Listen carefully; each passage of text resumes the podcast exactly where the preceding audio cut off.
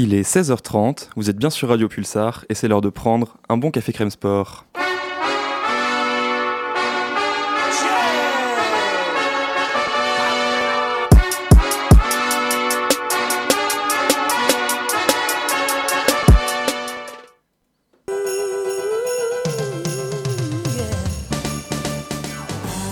Bonjour à toutes et à tous, en ce lundi 30 décembre, un CCS spécial, remise de, de récompenses pour ces fêtes de fin d'année et pour mener cette émission spéciale, je suis pas avec Maria Carré, je suis avec Titouan, ça revient presque au même. Exactement. Salut. Titouan. Salut Max, salut à tous et joyeux Noël à tous. Bah, évidemment, et bientôt bonne année Et oui, d'ailleurs. Tout à fait. On va d'abord, avant de se souhaiter la, la bonne année 2020, faire un petit récap de tout ce qui s'est passé en, en 2019, cette année qui a été riche en, en événements pour le sport français, pour le sport mondial, à plus d'un titre. D'ailleurs, D'abord, euh, petite question tout simple.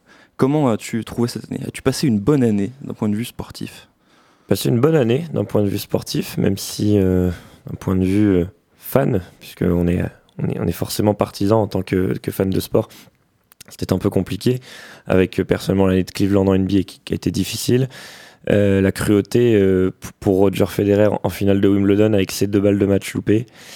Et évidemment, euh, ce, ce- ce match con- contre Manchester United euh, en huitième de finale de Champions League pour le Paris Saint-Germain. Donc des faits assez cruels si on, si on s'en tient aux équipes que je supporte. C'est vrai qu'en le faisant comme ça, ça fait un peu mal. Ouais, exactement. Mais dans l'ensemble, il y a eu, des, il y a eu des, des grands moments, notamment en juillet. On a particulièrement vibré sur le tour. Ouais. On en reparlera tout à l'heure, mais une, une bonne année. Une bonne année, bon, ben, c'est l'essentiel. Tout de suite, euh, pour lancer cette émission spéciale, on ne va pas déroger à la règle d'or du CCS. Je vais vous annoncer le programme quand même. On va revenir successivement sur les joueurs, les sportifs qui ont marqué cette année. On va décerner notre euh, titre, notre prix du sportif ou de la sportive de l'année. Ensuite, on s'intéressera aux équipes dans des sports euh, plus, collectifs, ou en tout cas, euh, on va décerner une récompense plus collective avec l'équipe de l'année. Quelle équipe, selon nous, a dominé cette année 2019 Pour enfin, dans une dernière partie, aborder la question des, belles histoires, des performances, ou alors des, histoires un peu romanesques, dramatiques que le sport nous offre pour notre plus grand plaisir. Voilà donc les trois prix que nous décernerons, Titouan et moi, en, cet après-midi de décembre. Mais tout de suite, passons aux au faits marquants. Alors, je vais pas te demander ce qui t'a marqué cette semaine, mais plutôt euh, cette année, un fait qui a retenu ton attention. Et bien oui, alors un fait qui a retenu mon attention euh, cette année, alors il y en a forcément énormément, mais je vais en ressortir un, ça sera la finale de, l'US Open euh, de tennis entre Rafael Nadal et Daniil Medvedev. Euh, un match que, j'ai eu la, chance de, voir en, direct devant ma télé, puisque ça s'est fini tard dans, la nuit ici en France. Un match que j'attendais particulièrement, je voulais voir comment un, novice en finale de Grand Chelem allait pouvoir s'en sortir contre Nadal. Bon, la boucherie... devait avoir lieu, mais j'avais foi en, Medvedev qui avait montré, en plus d'un talent incroyable, un mental et un culot euh, à toute épreuve. Le match a commencé de façon assez classique avec un Nadal euh, en difficulté, mais qui gagne le premier, qui break dans le deuxième, qui mène 2-7-0, qui break dans le troisième. À ce moment-là, je vais pas vous le cacher, je m'étais couché un petit peu tard le samedi soir. Euh, J'avais envie d'aller me coucher, il était déjà une heure en France. Je me suis dit, allez, encore un dernier jeu, on va voir ce qui se passe. Medvedev a débreaké et là, la folie s'est enclenchée. Il a remporté le, troisième set. Euh, dans le quatrième, ils ont tenu leur service jusqu'à 5-4 Medvedev. Et là, il a breaké de façon monumentale sur, un, sur une balle de 7, un revers où il est quasiment dans les tribunes et il, colle un revers long de ligne à, Nadal. Et puis dans le troisième, encore une fois, euh, des occasions pour le russe, puis un double break Nadal. Là, on se dit c'est définitivement terminé. Et Medvedev revient, débreak une nouvelle fois, se procure des balles d'égalisation avant de finalement céder en 4h51 de jeu. 7-5, 6-3, 5-7, 4-6, 6-4 dans un match, euh, un des plus beaux matchs de tennis que j'ai pu voir de, ma vie. Une leçon tactique des deux côtés, des joueurs qui se sont adaptés. C'était pas du tennis ping-pong comme euh, Nadal Djokovic ou Nadal Federer ou Djokovic Federer. C'était vraiment une, bataille tactique, une bataille mentale. Et euh, voilà, Nadal a été très grand, mais surtout Medvedev a été immense. Et, ça promet des très belles rencontres et un match qui m'a. Voilà, j'étais fatigué à 1h du matin et après, après la fin du, du match, j'ai mis une heure à m'endormir parce que j'étais halluciné d'avoir vu ce que, ce que j'avais vu. Et encore plus euh, qu'un match épique, qu'une finale épique, c'est aussi euh, tout, le, tout le tournoi de Tout à Medvedev fait, tout à fait, tout cet été qui a été très marquant de pour, euh, Medvedev. pour lui. qui, a, qui a pratiqué un tennis euh, vraiment très très solide, très rafraîchissant. Un tennis sorti un petit peu d'une autre époque avec beaucoup de variations, beaucoup de surprises, toujours à chercher ce qui peut déranger l'adversaire, insister dessus. Et il a fait un tournoi, enfin un été incroyable avec euh, six finales de suite, il me semble.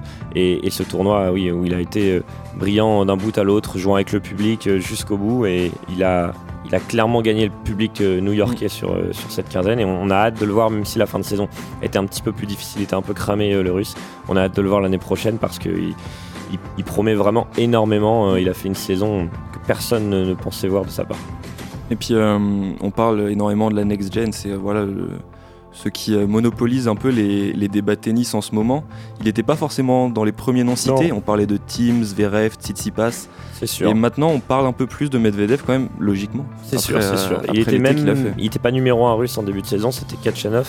Euh, bon, c'est vrai, Kachanov, on, le, voyait bon, mais, mais, mais voilà, pas, pas, tout de suite aussi impactant. Et, et, bien si. Et surtout, il a prouvé qu'en finale, il était là. Et ça, c'est très important parce que perdre contre Nadal, bon, mais beaucoup auraient perdu en 3-7 pour une première finale de Grand Chelem, impressionné par l'enjeu, l'adversaire. Le fait d'enfin en jouer une, une finale de Grand Chelem, et lui, euh, même à 2-7-0, un break contre lui, il a jamais rien lâché, il est resté calme. Et c'est surtout ça, moi, qui m'impressionne, c'est ce mental euh, qui, est son point fort. Et on sait qu'à haut niveau dans le tennis, euh, sans mental, on peut avoir le talent qu'on veut, ça ne marchera pas. Lui allie les deux, donc on a vraiment hâte. Moi, j'ai vraiment hâte de voir cette saison 2020 de, la nouvelle génération et de Daniel Medvedev. Très bien. C'est vrai que le tennis va être euh, une fois de plus euh, passionnant cette année 2020. fait.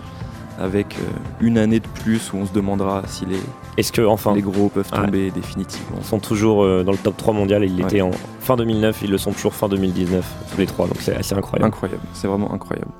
Moi, mon fait, alors il est un peu plus récent et plus court aussi, je vais te l'avouer. mais on avait parlé au CCS il y a quelques semaines de la Fédération de Russie qui avait été privée de compétition internationale alors là, ce n'est pas une fédération, mais simplement une, équipe qui a été exclue pour les JO 2020. C'est l'équipe de Canada en termes, en équitation. Il s'était qualifié dans le tournoi panaméricain et fini quatrième dans, ce tournoi de, saut d'obstacle qui s'était déroulé au Pérou. Et finalement, ils ont été rétrogradés à la septième place puisque euh, euh, une des cavalières, Nicole Walker, a été contrôlée positive. Alors une, une substance euh, que je vais essayer de bien vous prononcer, la benzoylecconine. Alors c'est, euh, pour, la, pour la faire simple, une, un des principaux composants de la, de la cocaïne. Et donc elle a, été, euh, elle a été disqualifiée et toute son équipe avec elle sera donc privée de Jeux Olympiques.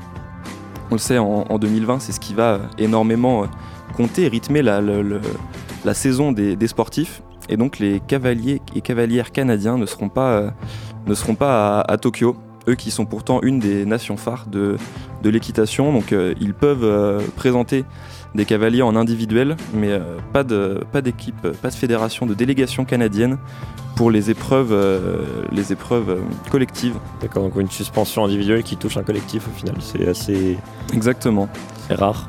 C'est rare et c'est dû au fait que euh, ce n'est pas l'équipe qui est privée de JO, mais le classement. Le, classement a été réajusté, donc ils ont terminé 7 Forcément. Au lieu de, au lieu de 4 euh, Nicole Walker a expliqué pour sa défense qu'elle avait ingéré de façon involontaire euh, le produit en buvant un thé à base de coca. Évidemment. Pendant, pendant, pendant cette compétition, donc son, son appel n'a pas encore été officiellement rejeté mais euh, il y a très peu de chances de, voir, de voir la décision annulée et sa sanction levée. Voilà. C'est bien dommage. Eh oui, c'est triste pour l'équitation canadienne. Exactement. En tout cas, l'équitation est une des épreuves qu'on aime suivre au JO, puisqu'on en voit très peu. Nous avait rapporté les premières médailles, euh, notamment avec Astier Nicolas. Euh, Exactement, Astier Nicolas. Roger Yves Bost, il, y a, il y a 4 ans bientôt. Astier Nicolas, que j'ai eu la chance de voir au Mondial du Lion d'Angers cette année. C'était euh, très impressionnant et euh, j'ai pris goût à suivre l'équitation. Eh bien, chacun ouais. goût. exactement, exactement. Je me suis, je me suis découvert une, une, petite sensibilité pour ce sport. Tout de suite, on va ouvrir euh, notre première cérémonie, notre première récompense, et on va parler du sportif de l'année. On va se lancer un petit jingle. Et la France est en finale Elle est 4 pour Kevin Mayer On est au-delà des 9100 points Je crois crois qu'après avoir vu ça, on peut mourir tranquille. Enfin, le plus tard possible, mais on peut. Ah, ils sont nombreux, nos amis sportifs, à vouloir marquer de leur empreinte une année, voire une décennie. Cette année, plusieurs ont brillé par leurs exploits. On a chacun réfléchi un peu aux, aux sportifs qui pouvaient euh, être les, les plus marquants de cette année 2019. On a sorti plusieurs noms. Le premier que j'ai coché, moi, c'est celui de Julien Alaphilippe. Voilà, le cycliste français qui nous a enchanté sur le Tour de France, mais pas seulement. Euh, bon, pour rappeler, son, son Tour de France, c'est euh, 14 jours en jaune, deux victoires d'étape, je crois. Euh, Cinquième place au final. voilà, une cinquième place au final cruelle. Tu Et le, super combatif, il me semble également. tu, le, tu nous le rappelais dans un, dans un Tu préfères, il s'était un peu emporté contre ceux qui s'étaient classés devant lui sans se montrer, Exactement, notamment, notamment. Steven Kruijswijk, ouais, qui a fini troisième Euh, sans, sans rien faire quasiment. Au final, je pense que d'un point de vue français, certes, mais même d'un point de vue international, le tour de Julien Alaphilippe a sans doute été celui euh, qui, a, qui a marqué le plus de, de suiveurs du cyclisme. Euh, je vais me, me tourner vers toi pour avoir ton avis. Je sais que la, la bicyclette est un sport qui, qui te parle, qui te Ah, tient à cœur. Euh, que dire de cette année de Julien Alaphilippe Peut-il faire mieux? Ça, c'est une question qu'on pourra se poser après. Mais euh, en attendant, il a, il a réalisé une saison hors norme, alors que ce n'était pas forcément le plus attendu. On, on le connaissait avec son, son profil de puncher, on ne le pensait pas capable de, de tenir la distance et d'animer à ce point une, euh, grande course par étape, la, plus grande course du monde, le Tour de France. Euh, pendant trois semaines, on n'a vu que lui. Et, euh, et ça fait un bien fou au cyclisme français. Ouais, ça a été vraiment un été incroyable sur les, routes du Tour, notamment pour et grâce à, Julien Lafilippe, qui a, hum, qui a connu son point d'orgue au, mois de juillet, même si pour lui c'était quasiment sa fin de saison, parce qu'il était. Lui, il est présent euh, de, voilà, de, janvier à, octobre, il est, il est sur les routes. Il pas du tout sa saison sur, hum, sur le tour, en tout cas, il l'a pas fait cette année. Mais il a brillé dès le début de saison, notamment sur le, tour de, San Juan en, en Argentine, où, il, a fini, euh, sur le podium de, contre-la-montre. Ensuite, il a remporté la Strade Bianche, qui est, qui est depuis quelques années une course vraiment mythique, euh, avec des routes pavées, des routes, euh, des chemins de terre. Il a remporté contre Jakob Fugelsang, qui a été son grand adversaire euh, euh, en début de saison. Il a remporté l'étape sur le Tirreno. Il a surtout gagné Milan-San Remo. Euh, après être sorti dans la Cipressa, il a réglé Kwiatkowski et, et Chagan au sprint, qui, qui sont quand même pas des, pas des pitres, deux anciens champions Non. du monde, deux anciens vainqueurs sur la Via Roma. Donc ça, c'est vraiment son premier monument qui- qu'il a décroché. Il a remporté la Flèche Wallonne après, donc là pareil, encore enfin début de saison incroyable. Et puis bah, sur le Tour, euh, voilà deux étapes remportées, euh, très brillant en haute montagne. Surtout, euh, il a pris le jaune là où il voulait le prendre. Ça, c'était impressionnant. Il avait annoncé je pars à cet endroit-là, euh, j'attaque, je récupère le jaune. Il l'a fait. Donc, rendez-vous compte quand même, hein, dans un peloton qui compte 180 coureurs, dire quelque chose, dire je pars, je gagne et je prends le maillot jaune et arriver à le faire. Voilà. C'est un, un panache qui a tendance à disparaître dans le, dans le ça. cyclisme moderne où tout est un peu plus calculé, Calculé, forcément. effectivement, ouais, c'est c'est quasi scientifique. Il l'a perdu et ensuite il a, il a, il a fait un coup de force terrible avec Thibaut Pinot là en partant dans une petite ascension, en roulant à fond derrière. Et il y avait vraiment les deux, l'un qui jouait le, le jaune, l'autre qui jouait le rapproché au général. Et c'était, c'était incroyable. Et puis en haute montagne, bon bah, il a tenu ce qu'il a pu tenir. euh, avant de, avant de céder fort logiquement, Euh, il a remporté un contre-la-montre aussi euh, assez, assez incroyable hein, devant, devant- voilà, en Ouais. jaune Ouais. devant Geraint Thomas. Et ça, c'était c'était très, très surprenant. Oui et non, le parcours lui, lui allait. On sait que c'est un bon rouleur. Ouais, mais je crois que le, le dernier qui avait fait ça, enfin le dernier français, c'était Laurent Fignon. Ouais, les, ouais, le Donc, dernier euh, à remporter un contre-la-montre, déjà, c'était il y a, il y a plus. Enfin, un contre-la-montre, pas un prologue. hein, Ouais. euh, c'était il y a, il y a- Rendons-nous il y a plus de compte. 30 ans. de, de l'exploit. Et, et puis voilà, en haute montagne, il nous a fait rêver. On y a cru. On y a cru, évidemment. Ouais. On y a tous cru. Et puis, euh, bah, hum, j'ai envie de dire heureusement pour la logique sportive parce que ça aurait été quand même très surprenant euh, de voir Julien Lafilippe après sa saison tenir en haute montagne, lui qui n'avait pas vraiment de grandes références. Il a couru avec ses tripes et puis bah, quand il, il pouvait plus, il a, voilà, il a lâché tout simplement. Euh, et il a fini cinquième de ce Tour de France qui est très honorable. Et Ouais, honnêtement, il ne pouvait pas vraiment faire mieux. Il peut même remercier un petit peu cette étape. euh, euh, l'étape d'avoir été tronquée, là, la, hum, euh, celle du, du vendredi, euh, parce qu'il aurait sûrement pris très cher dans l'ascension On finale. le rappelle, c'était de la grêle qui s'était abattue ça, dans la descente. dans, la, dans la descente finale. Et donc la course avait été interrompue. Pour la première fois de l'histoire du Tour, ouais, Ouais. une, une étape était, était interrompue. Voilà. Egan Bernal ayant été désigné vainqueur au, sommet du dernier col passé, ce qui est, assez rare. Ouais, c'était étonnant à vivre et même les, même les commentateurs, je me souviens, étaient bon, pas vraiment au courant, en tout cas découvraient en même temps que nous les, les, les décisions des, des juges ça a encore un peu plus rajouté une, euh, une dramaturgie à cette étape qui était, qui était déjà qui bien, déjà bien rocambolesque. On s'en rappellera dans, dans 100 ans de celle-là, je pense. Elle est, elle est, vraiment ancrée et dès le soir même dans, dans l'histoire du Tour. Euh, donc voilà, Julien Lafilippe, évidemment, a été d'ailleurs élu vélo d'or de l'année, hein. euh, français et, et, mondial. Il a fini deuxième au classement UCI derrière Primoz Roglic, le vainqueur du Tour d'Espagne. Ouais, qui lui aussi a réalisé une saison. Qui, voilà, avec Egan Bernal, c'est les trois cyclistes qui, ont, bah, qui ont fini sur le podium du vélo d'or. Et, Julien Lafilippe a été récompensé. Est-ce que sa saison est plus forte que celle d'Egan Bernal qui a remporté le Tour de France et d'autres courses par étapes? Je ne sais pas, mais, mais en tout cas, il fait, il fait plaisir et c'est sans aucun doute le, meilleur cycliste du monde. C'est le cycliste le plus cher du monde qui a le plus gros salaire. Et c'est mérité à 20, 26, 27 ans. Il est au top de sa carrière et, on verra maintenant ce qu'il qu'il fera par la suite s'il axe un petit peu plus sur les grands tours. Bah alors son, son cousin et entraîneur, Franck, la Philippe a déclaré euh, il y a peu de temps qu'il ne jouerait pas le classement sur le, sur le Tour de France 2020. en tout cas, ouais. Donc euh, on peut, on, peut s'attendre à le voir, à, attaquer, à... Un maillot à poil l'année dernière, on le rappelle. Sur le tour. Ouais, ouais, exactement.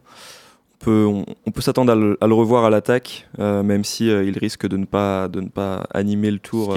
Ce qui est, logique. Il, oui, bien sûr. Il n'a pas le profil pour remporter le tour sur le papier.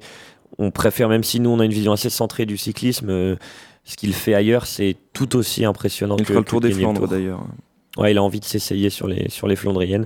Il est vraiment passe-partout. Hein. On a vu qu'il était très fort en haute montagne. Donc on, va voir sur les pavés ce qu'il peut faire avec le moteur et le panache qu'il a. On peut s'attendre à beaucoup de choses de, la part de la Philippe. Il peut encore nous surprendre, à mon avis.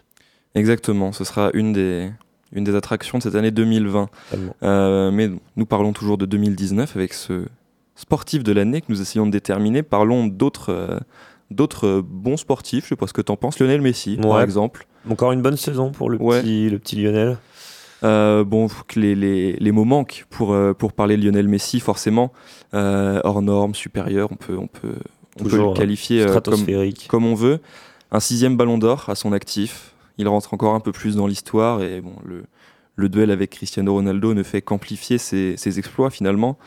Euh, c'est une saison dans laquelle il n'a pas remporté énormément de trophées, il remporte la Liga seulement, euh, mais individuellement, il a prouvé que le Barça sans lui, c'était compliqué. C'était très compliqué, surtout avec euh, Valverde sur le, sur le banc qui tire pas le, maximum de ses joueurs. Mais Lionel Messi peut faire gagner un match à lui tout seul, il l'a prouvé. Et, et cette année encore, si on doit décerner, voilà, le, le, Ballon d'Or l'a très bien fait, même si on aurait aimé voir un Sadio Mané, un Van Dijk euh, sacré. Euh, Lionel Messi est, est, fantastique.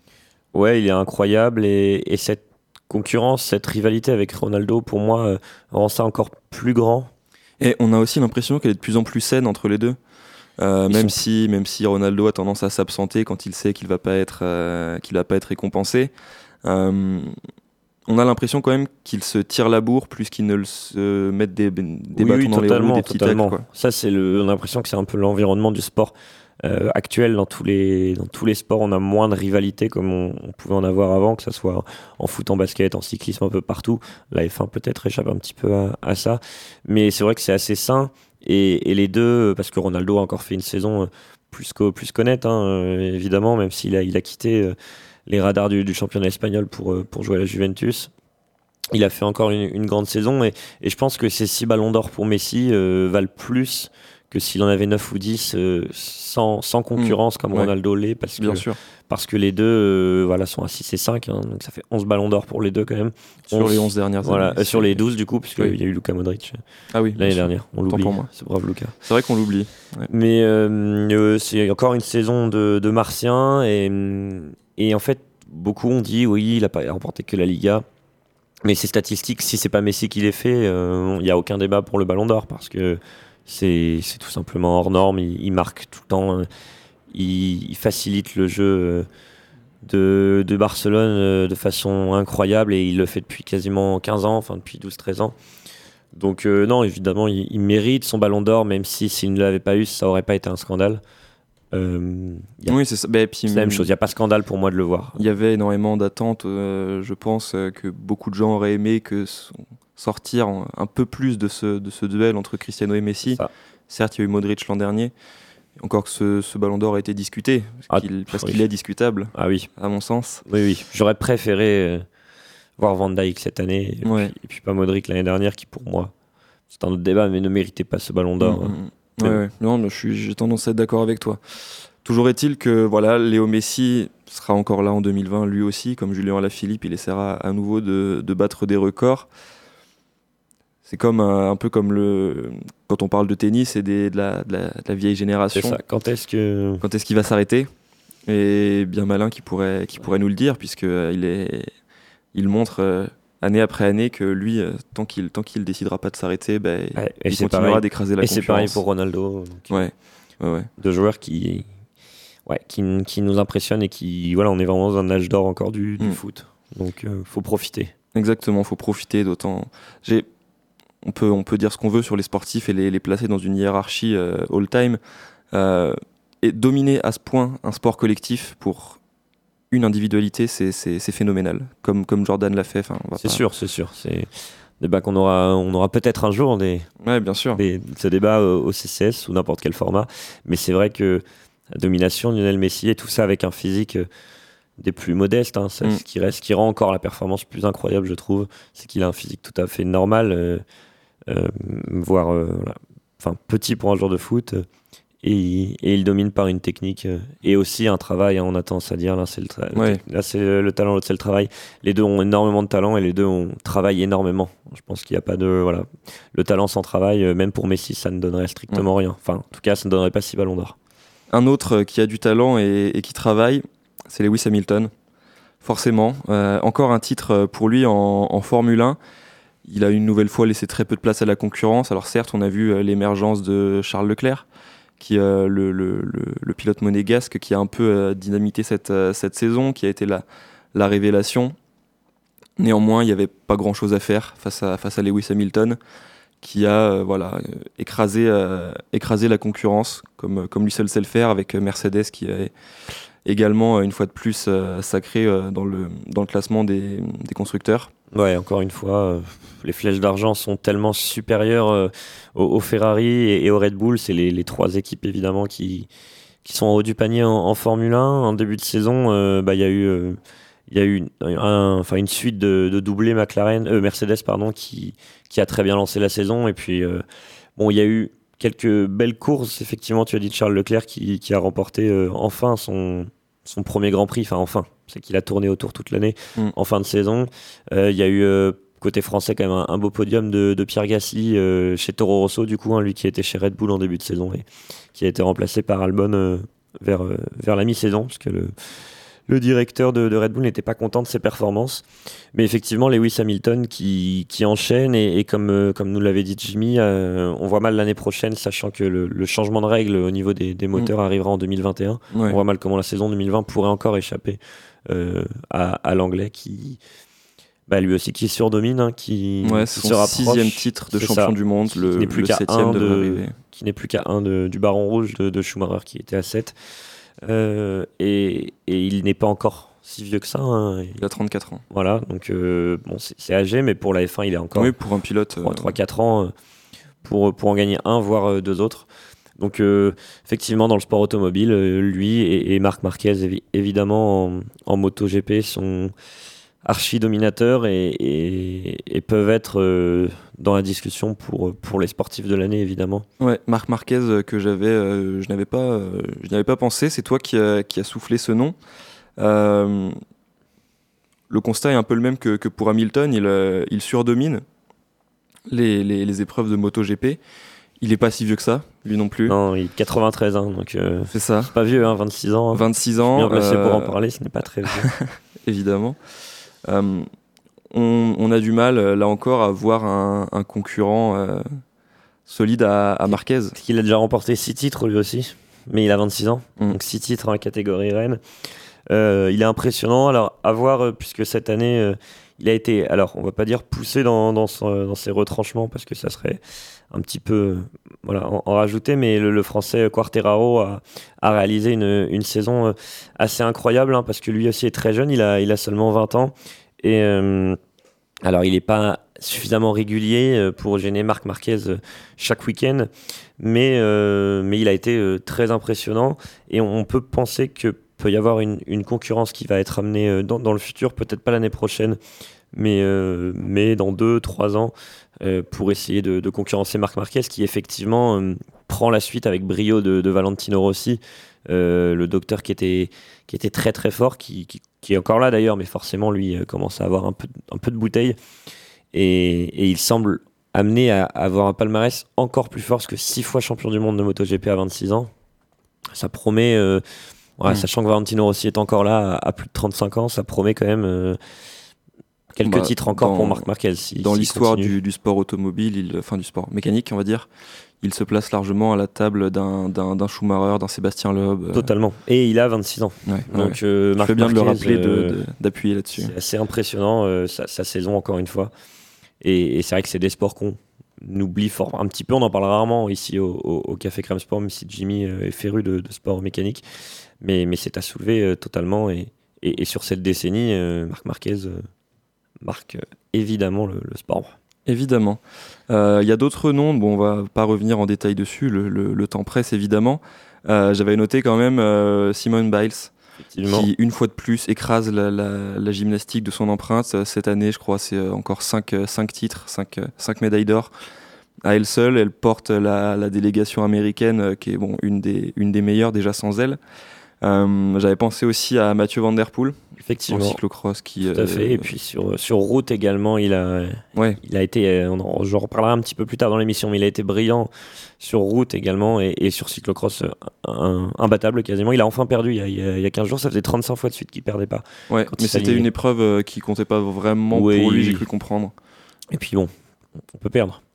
Oui, exactement, quand on gagne 35 fois de suite. C'est ça. et j'aimerais aussi parler quand même de, de Raphaël Nadal qui a remporté deux titres du Grand Chelem, qui a récupéré sa place de numéro mondial, mm. qui a brillé à Roland Garros, évidemment, mais surtout, euh, plus fort, il a regagné un Grand Chelem sur béton. On pensait vraiment, euh, et moi le premier, que ses problèmes de genoux, que la rapidité, que son âge avancé, entre guilmelets, l'empêcherait désormais de briller ailleurs qu'à Roland Garros en Grand Chelem. Il a fait demi-finale à Wimbledon en livrant un match solide contre Federer tout de même. Et puis à Melbourne, euh, à, pardon, à Flushing Meadow, il a été très très fort. Il a, comme on l'a dit tout à l'heure, battu Medvedev en finale, mais qui se rapproche euh, de Federer. Il a 19 grands chelems. Mm. Et là, désormais, euh, ça souffle fort derrière le Suisse parce que Roland Garros, il sera très grand favori cette année, voire l'année d'après. Et, à mon avis, euh, là, Federer, ça semble un peu cramé. Je, vois, je, vois, mal. ça va être bien plus compliqué. J'aimerais bien que les deux se, retirent au, même, au, même, au même niveau il faudrait que Federer en gagne au moins un de plus parce que mm. je vois pas Nadal euh, n'en gagner qu'un seul sur le reste de sa carrière. Donc euh, Nadal numéro 1 mondial euh, qui, a repris la place à Djokovic mérite aussi encore et toujours lui qui, devait ne devait pas durer dans le tennis avec son jeu physique. Et ben, il est là à 33 ans et il a gagné deux grands chelems et c'est très bluffant aussi. Donc il, mérite pour moi d'être dans cette discussion de, de sportif de l'année. Alors, à qui va-t-on attribuer de manière très arbitraire ce titre de sportif de l'année? On en a énormément parlé. Pour moi, c'est Julien Alaphilippe qui euh, peut-être aussi parce que je suis français, je pense, mais évidemment parce que parce qu'on est français, mon vote va à Julien Alaphilippe. Eh bien moi, euh, ben, je vais le donner à, et peut-être parce que j'adore le tennis, à Rafael Nadal, parce que c'est lui qui m'a le plus bluffé. Et faire ce qu'il fait euh, à son âge face à, Djokovic, ça m'a tout simplement ouais, bluffé. Et le revoir numéro 1 mondial en, fin de saison, euh, c'est très impressionnant. Donc je mettrai Raphaël Nadal. Euh, évidemment, il y a du monde, Simon Biles aussi a été très très forte. Il y a énormément de concurrence dans, tous les sports. Mais, personnellement, ouais, je, le décernerai à, l'espagnol. Voilà, on lui remettra son trophée, on lui enverra. Tout à fait. On lui enverra. Et je pense qu'il sera très content. Il n'aura pas beaucoup de trophées en plus, donc euh, sympa toujours. Merci Tito pour euh, ce, cette petite, euh, ce petit focus sur le, les sportifs de, de l'année. Tout de suite, on va passer à, la pause musicale. On va souffler un peu avant de, parler euh, collectif et de parler de l'équipe de l'année. Et on va écouter un titre de Super 30 parce qu'on n'en écoute jamais assez. C'est The Logical Song et c'est tout de suite sur Radio Pulsar.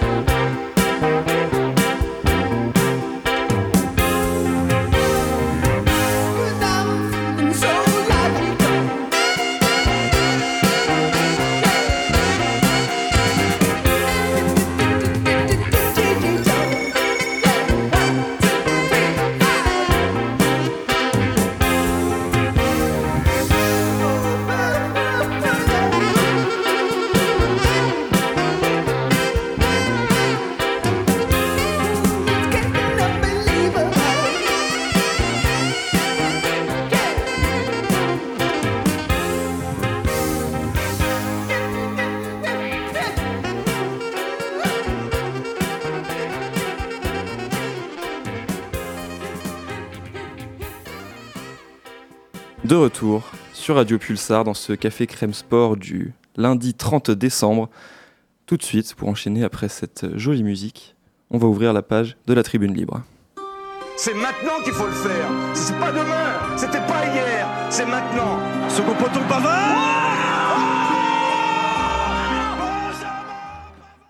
Ah, 2019, dernière année de la décennie. Une décennie bien spéciale pour le sport français, pleine de rebondissements et d'émotions. Tous les ans, désormais, chaque événement est médiatisé, analysé, décortiqué. Et cette année encore, le dieu du sport s'est penché sur notre belle planète bleue pour nous livrer sa magie, ses exploits et ses surprises. Oui, même si cela peut vous paraître étrange, 2019 a été une année pleine de surprises. Alors je vous l'accorde, sur certains points, tout s'est déroulé comme prévu. Le PSG a écrasé la Ligue 1, le Bayern, la Juventus, le Barça ont remporté leur championnat, tout comme Manchester City. Rien d'original, me direz-vous, mais si l'on regardait plus loin. Ne nous laissons pas berner par les résultats finaux des championnats de foot, l'intérêt du sport est ailleurs. 2019, c'est l'année de la révélation. Pour certains, 2019 est même l'année où tout commence, pour d'autres, c'est celle où tout finit. Quand l'un est sacré, l'autre se retire. Je parlais de planète bleue tout à l'heure et ce n'est pas anodin. En effet, nos sportifs français nous ont, une fois de plus, bien fait vibrer cette année. Champions du monde depuis plus d'un an maintenant, nous, peuple français, continuons de régner en maître sur le globe. Alors oui, il y a des petits accidents, mais il y a aussi des victoires. Parlons local pour entamer cette chronique. En mai, Simon Pagenaud, figure emblématique des sports mécaniques ici dans le Poitou, s'offre le luxe de triompher lors des 500 miles d'Indianapolis. Les champions françaises font rare, alors que dire des poids de vin? Bravo Simon, bravo et merci.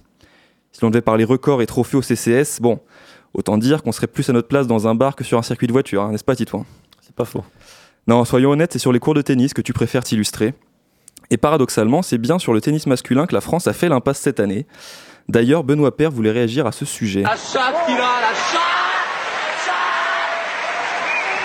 J'ai envie de rentrer chez moi Libérez-moi J'en peux plus d'être ici Merci Benoît, merci aussi euh, à ta verve, à ton éloquence, tu nous as fait beaucoup de bien. Merci aussi à nos basketteurs. Cet été, les hommes de Vincent Collet nous ont fait vibrer. Battre les États-Unis en Coupe du Monde, le scénario était parfait. Malheureusement, les coéquipiers de Louis Scola sont passés sur le chemin de nos bleus pour éteindre nos rêves dorés, mais les émotions, elles, étaient bien là. Habitués des émotions aussi, les volleyeurs n'ont pas su profiter de cet euro à domicile pour aller chercher la breloque en or. Grand Prince, Erwin Ngapet nous a tout de même honoré de sa présence ici, dans les studios de Radio Pulsar, pour une interview qui restera l'une des plus importantes dans nos jeunes carrières. 2019, c'est surtout l'avènement de jeunes athlètes, comme tu nous en as beaucoup parlé, Titouan. Luka Doncic, Kylian Mbappé, Stefanos Tsitsipas, autant d'hommes qui ont à peine un quart de siècle et qui se permettent déjà de rappeler à l'ordre la concurrence. Attention, la relève est là, et elle en a marre de patienter. De ce fait, elle a décidé de prendre les choses en main et de briller. Un régal pour nos yeux de spectateurs, un calvaire pour les anciens. Le calvaire, il a existé aussi pour les vieux cons réac, quand les footballeuses françaises ont suscité la ferveur de tout un pays cet été. Les coéquipières de Wendy Renard et Amandine Henry ont prouvé que le foot n'était pas qu'un sport d'hommes. Au contraire, les stades étaient garnis, les télés allumées et les filets martyrisés. Les Bleus n'ont pas gagné, certes, mais faut-il gagner pour rentrer dans le cœur des fans? Oh que non. Demandez donc à Julien, 14 jours en jaune, de la sueur, des coups de pédale et un sourire ravageur. La France tient enfin sa nouvelle coqueluche. Il est impossible de parler de 2019 sans parler de ces drames. C'est aussi ça le sport. Je ne peux m'empêcher de t'adresser cette chronique à toi, Emiliano Sala. Petit ange parti trop tôt, disparu tragiquement le 21 janvier dernier, tu auras enchanté nos multiplex jusqu'à ton dernier souffle. Disparaître n'est pas mourir. Jusqu'au bout, nous t'aurons cherché, comme tout sportif, et toi particulièrement, cherche le but. Et ton âme de combattant planera à jamais au-dessus de la Beaujoire, comme lors de ce match face à la S Saint-Étienne, lorsque les larmes de coach Vaïd sont allées s'évaporer dans les nuages, d'où tu regardais ce peuple jaune et vert te rendre hommage. Mais les hommes se relèvent, et les sportifs aussi. Bon, parfois ils trébuchent, comme les joueurs du PSG. Ah ben oui, quand on parle de sport, et donc de football, on est obligé d'en passer par là. Je sais, Titouan, c'est compliqué. Tout le monde espère voir les hommes de Thomas Tuchel vaincre le signe indien cette année, mais pour l'instant, et jusqu'au mois de février, le PSG reste une équipe trébuchante. À l'image de nos rugbyman français, les footballeurs parisiens semblent empêtrés dans un cercle vicieux qui semble bien difficile à endiguer. 2020 saura peut-être remettre tout ce beau monde dans le droit chemin, qui sait? Si 2019 a été pleine de surprises, sa petite sœur le sera sûrement aussi. Si Kristina Mladenovic et Caroline Garcia ont su se prendre dans les bras après le point du titre en Fed Cup, alors pourquoi la France ne pourrait-elle pas se laisser porter dans une ivresse incontrôlable? Ce genre d'ivresse que seul le sport peut provoquer car seul le sport traverse le temps sans prendre une ride. C'est beau. C'est beau. Enchaînons tout de suite, puisque je parlais de Fed Cup et donc de sport par équipe. C'est vrai. Nous allons tout de suite euh, remettre un, un deuxième prix au CCS, et c'est le prix de l'équipe de l'année.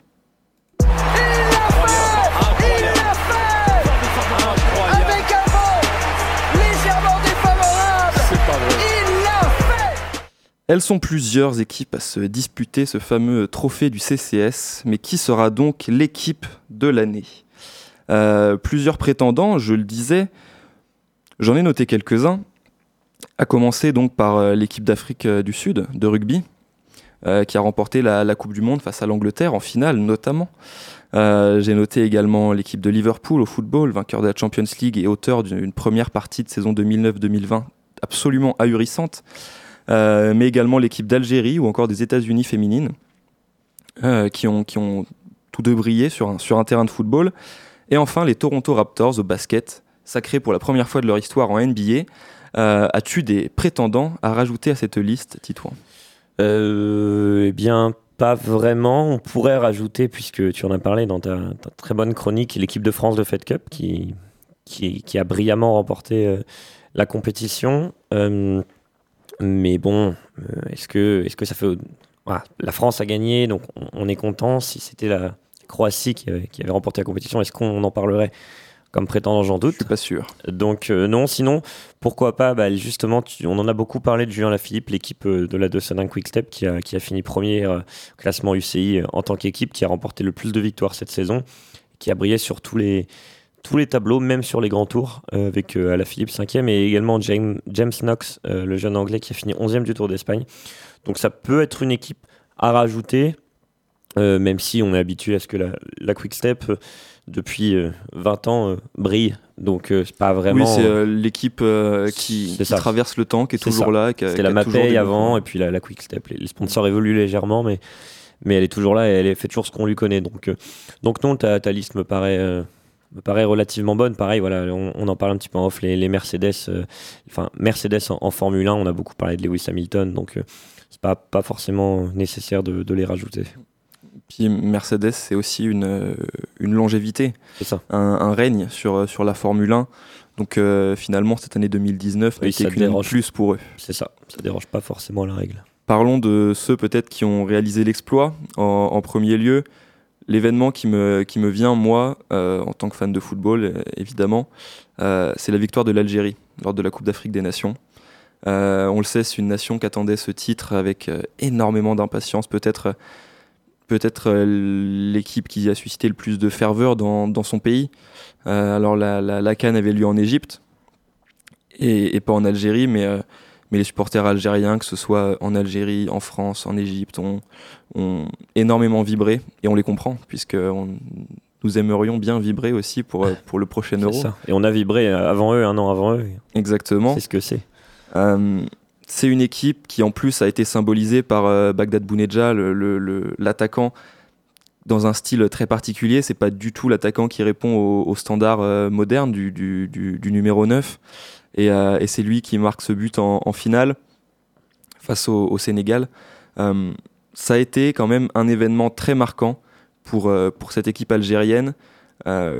dont le dernier euh, fait d'armes marquant euh, était ce, ce huitième de Huitième de finale finale. euh, en, en Coupe du Monde perdu et de, de quelle manière face à, face à l'Allemagne perdu de, brillante manière. En 2010. Euh, Euh, 2014, ça- pardon. Ouais, c'est ça, de- 2014. Euh, ça fait énormément plaisir de voir cette équipe-là euh, enfin briller. L'équipe d'Andy Delors, notamment. qui, qui, euh, qui a participé à cette Ouais. euh, Coupe d'Afrique un, peu, par hasard tout de même, hein, parce qu'un Ouais, bien un- sûr. un joueur du groupe a, a la- a dévoilé ses fesses sur un live Twitch d'un d'un de ses coéquipiers. C'est une histoire assez, assez particulière quand même. Il a donc été euh, viré de la sélection et Andy Delors, euh, le joueur de Montpellier, est arrivé En renard. en renard, comme, euh, en renard des surfaces comme il est. Comment est-ce que toi, tu as vécu ce, ce sacre euh, de, bah, l'Algérie déjà, l'Algérie a fait un, un gros parcours. hein. Ils n'ont pas rencontré d'équipe. euh, Enfin, ils ont eu un parcours difficile, euh, symbolisé justement par cette finale contre le Sénégal de, de, de Mané, euh, qui, voilà, les, qui était favorite de, la compétition. Moi, je suis très heureux pour, pour l'Algérie et, et pour les, les Algériens. Je trouve que bah, ça fait toujours du bien de voir des, gens heureux. alors évidemment, n'importe quelle équipe qui gagne est, heureuse, mais c'est vrai que la France et l'Algérie ont un, rapport assez passionnel et, je trouve que ça fait toujours du, bien de voir des, gens heureux en France ou, ou, en Algérie et, ça fait plaisir pour une sélection quand même qui, a du talent, qui a beaucoup de joueurs talentueux et ça depuis, depuis longtemps. Ils ont eu beaucoup de désillusions. Il y avait notamment, on en parlait, ce que c'était en Égypte, un match contre l'Égypte où ils prennent deux cartons rouges, où ils finissent à 2-2. Enfin. Ils ont toujours tourné autour en Coupe du Monde. Euh, où, ils ont joué euh, un match contre l'Allemagne qui était, qui était fabuleux, perdu en prolongation. Et, mm. clairement, il y avait vraiment, vraiment moyen de passer. Ouais. Et, mm, et puis là, bah, enfin un titre, euh, ça, fait, ça fait plaisir. Moi, j'aime beaucoup aussi le, le, Sénégal. donc, J'avoue que c'est deux équipes assez coup de cœur en, Afrique. On parlait de, de Ballon d'Or justement. Cette finale, si le Sénégal la gagne, peut-être peut-être que, que ça influence. Euh, je pense. le, vote de, de, Mané. En tout cas, on aurait pu le voir sur le, podium euh, parce qu'il n'y a pas été. Et on rappelle qu'il n'y a toujours qu'un seul joueur africain qui était sur le podium, c'est Georges Weah en 95 qui était Ballon d'Or. Aucun aucun autre ne l'a été, ni Drogba ni Eto'o. Euh, ce qui est quand même assez, assez rude, je trouve. Euh, mais en tout cas, pour revenir à cette équipe d'Algérie, euh, ça fait, ouais, ça fait du bien. Moi, j'étais content de, de voir, euh, de voir cette équipe remporter la Coupe d'Afrique des Nations et on, espère que l'âge d'or va, va, perdurer et, qu'on va les voir en, Coupe du Monde à, à bon niveau au Qatar. Et, et puis, pourquoi pas continuer à régner sur le continent africain où on sait que ça, ça bouge quand même assez souvent depuis que l'Égypte a, a, arrêté de, de, tout remporter là, en début de, de siècle. Ça, change beaucoup les, la physionomie du, du, continent africain. Donc on va voir s'il y a un peu de continuité avec cette équipe des Fenech. Exactement, ce sera une des, une des attractions. Euh, passons à une, une, deuxième équipe, un deuxième prétendant pour, pour ce titre d'équipe de, l'année. On a énormément parlé au CCS ici de la, Coupe du Monde de rugby. C'est un événement qu'on a suivi assidûment. Euh, et c'est l'Afrique du Sud qui a été sacrée. Je dois le dire, euh, c'est pas l'équipe que j'avais vue en, premier lieu. Ça, c'est sûr. Je pensais même euh, que la, France allait les, allait les battre. Je pensais qu'on allait les rencontrer et les battre. Ça n'a pas été le cas. et alors, on peut, on peut, à mon avis, parler de la, la, manière dont les Anglais ont abordé cette finale puisqu'ils battent les Néo-Zélandais en demi-finale au terme d'un match qu'ils ont dominé de la tête et des épaules. Ce sont ils vu... un des plus grands matchs de leur histoire. Hein. Se sont-ils vus trop beaux? Peut-être. Toujours est-il que l'Afrique du Sud, elle, a joué son match brillamment, a donné une, leçon tactique, une leçon défensive aux, Anglais et s'est imposé euh, sans la moindre contestation après avoir terminé deuxième de son groupe derrière ces, derrière ces mêmes Néo-Zélandais. Ouais, ils les ont concassés tout simplement et les Sud-Africains sont montés en puissance euh, au fil de la compétition, là où d'autres équipes ont, commencé très fort et bah, les, Anglais voilà, ont, fini euh, de façon un peu, un peu décevante, même énormément décevante pour eux. Mais cette équipe d'Afrique du Sud qui n'était pas très sexy, qui n'était pas forcément attendue, même si bon, euh, voilà, on, s'attendait à les voir quand même assez loin dans la compétition. C'est toujours très solide comme équipe. Là, ils ont, ils ont remporté leur troisième titre, donc après 95 et 2007, 2019, donc tous les 12 ans. Donc on se retrouve en 2031 pour la victoire sud-africaine. Mais. N'écoutez jamais fois quand il s'agit de, de pronostics. Ils seront même pas Coupe du Monde, ils seront. ça sera une autre équipe qui leur prendra la place. La Namibie et le Cameroun prendront leur place en Coupe du Monde. Mais euh, non, non, c'est hmm, une, une, belle victoire et effectivement. Euh, c'était pas forcément très sexy. Euh, le, match contre le Japon en quart notamment, bon, euh, ils ont joué de façon très pragmatique. Mm. Les Japonais ont essayé de mettre le feu. Ils étaient au contact à la mi-temps. Et puis, bah, la puissance physique impressionnante, hein, symbolisée par cette photo qui avait tourné sur les réseaux sociaux des Sud-Africains torse nu dans le vestiaire où on avait l'impression d'avoir une équipe de bodybuilders, hein, que ce soit le, pilier ou, ou le, le demi-mêlée remplaçant, ils étaient tous monstrueux.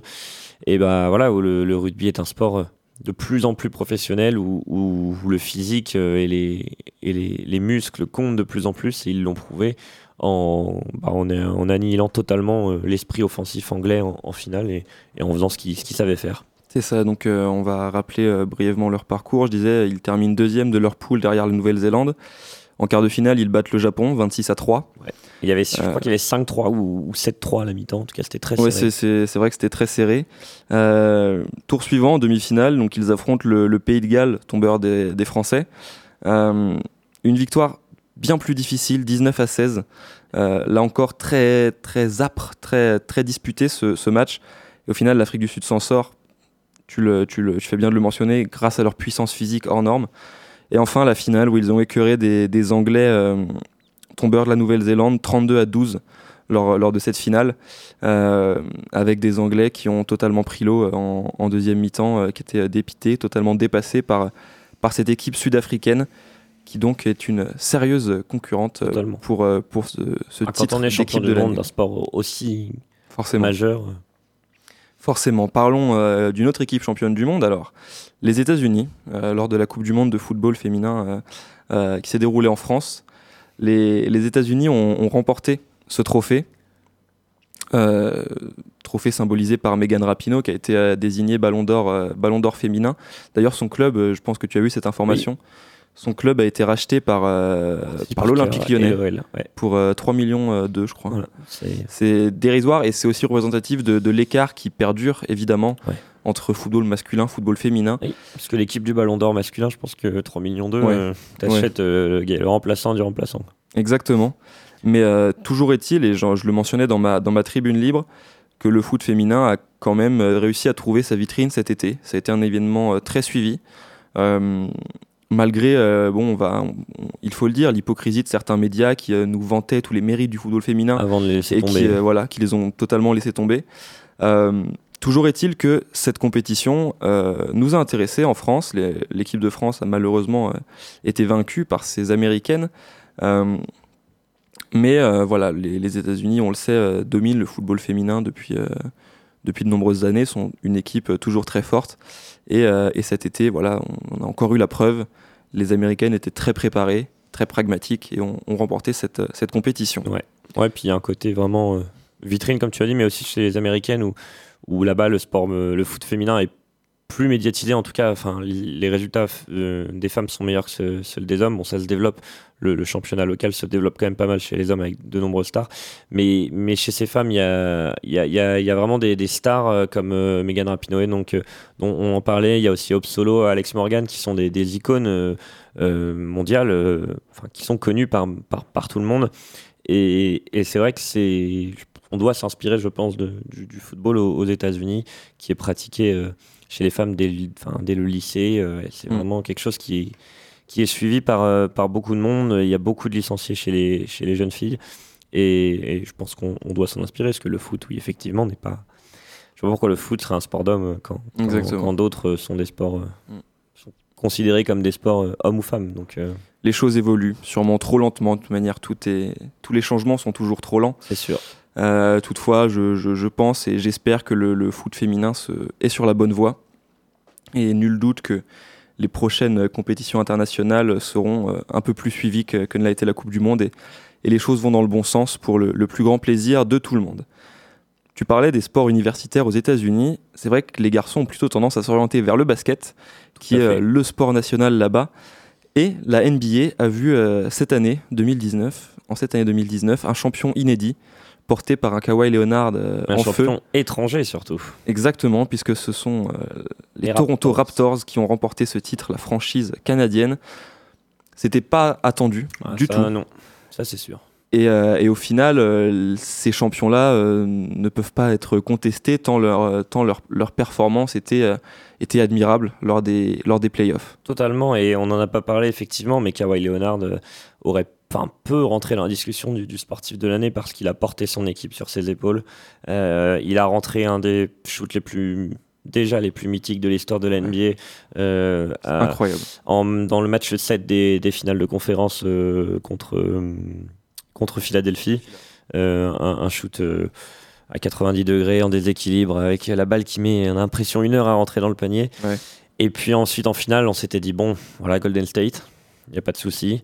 Et puis il y a eu des blessures et puis il y a surtout eu une équipe des Raptors très très forte, symbolisée par hum, par Kawhi Leonard, MVP des finales, donc pour la deuxième fois de sa carrière, avec deux équipes différentes. Euh, parce que Il me- avait été avec les Spurs. voilà, exactement. Euh, il va courir d'ailleurs cette année pour pourquoi pas, tout comme LeBron James réalisait la passe de 3 avec une troisième équipe différente puisqu'il a signé cet été aux Clippers. Mais il y a aussi eu euh, euh, d'autres joueurs qui ont brillé, euh, Fred Van Vliet notamment, le, le- le meneur, le cycliste comme l'appelle notre ami Jacques Monclar, qui qui a pris feu à trois points durant les playoffs juste après la naissance de son enfant. Il s'est mis à tout rentrer, on ne sait pas trop pourquoi. D'ailleurs, il a confirmé cette saison. Également, le, Camerounais Pascal Siakam, qui a fait des playoffs énormes et qui est un candidat crédible pour en tout cas être dans la discussion pour l'MVP cette saison. Euh, voilà, il sera, sera pas, il sera pas MVP évidemment, mais il aura des voix s'il continue sur ce rythme-là, ce qui est assez impressionnant parce que il progresse de façon ahurissante. L'année dernière, c'était encore un second couteau euh, derrière euh, derrière Kawhi et un vrai collectif mené par un joueur star, mais star dans le bon sens du terme, qui tire ses coéquipiers vers le haut, pas un joueur star qui, tire toute la, la, couverture à lui. Et, c'était une victoire très surprenante, effectivement. Et, et c'est un symbole, je trouve, de voir une équipe étrangère, euh, même si, bon, elle est étrangère euh, uniquement de par sa géographie. Il n'y a pas vraiment de, différence entre une équipe de Toronto ou une équipe de la Nouvelle-Orléans ou d'ailleurs. Si ce n'est que Drake est sur le banc et ne cesse de parler avec, euh, avec les adversaires. Exactement, c'est peut-être ça qui a fait la différence. Peut-être ça la force, la force des Raptors. Mais voilà, ça, fait plaisir de, voir cette équipe de, Toronto remporter, remporter un titre avec Jeremy Lin notamment dans l'effectif que, j'aime beaucoup. Mm. On avait parlé au, CCS.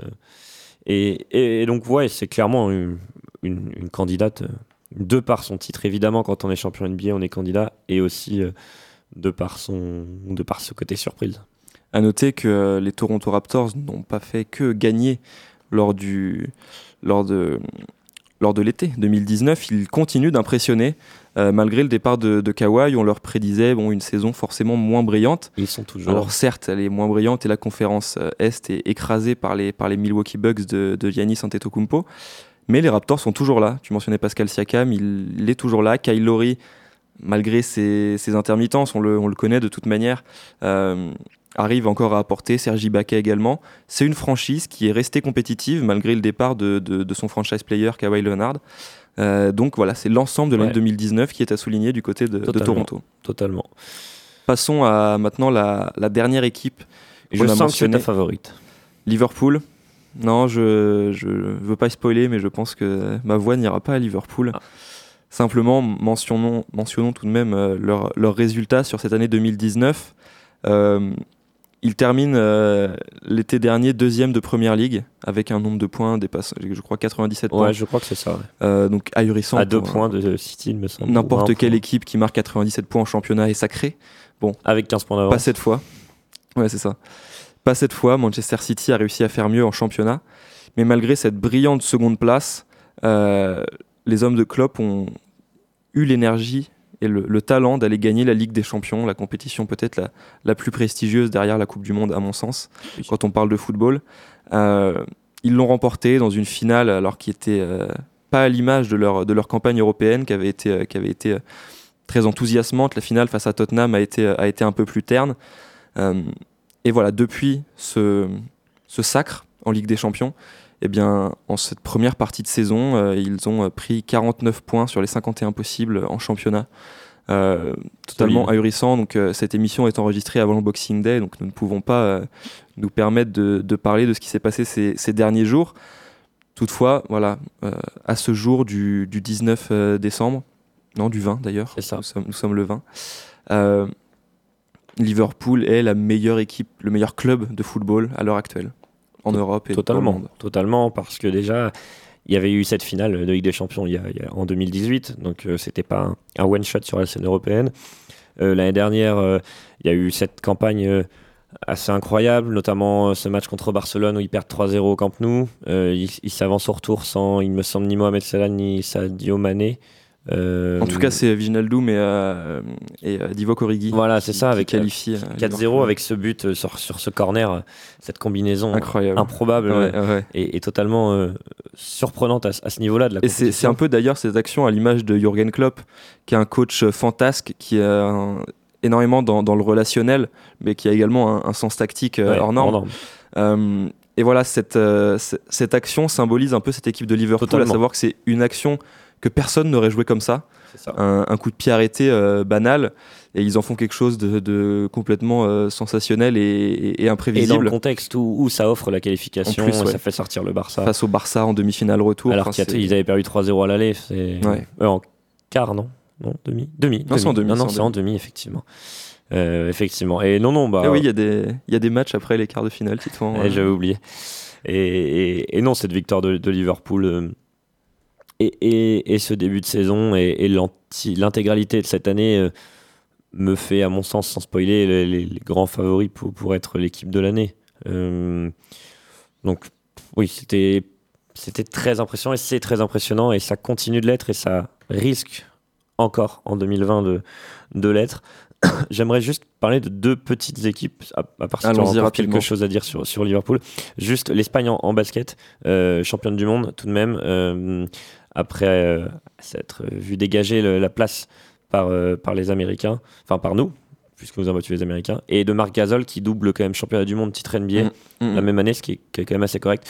Et également les Patriots de la Nouvelle-Angleterre, dont on a parlé un petit peu euh, dans l'émission il, y a quelques temps, euh, qui est qualifié une nouvelle fois pour les playoffs, qui a remporté le Super Bowl l'année dernière avec toujours Tom Brady qui a plus de 40 ans à la tête de cette euh, attaque. Ça commence à devenir un peu plus compliqué, on a l'impression, pour Tom Brady, mais la défense fait le taf.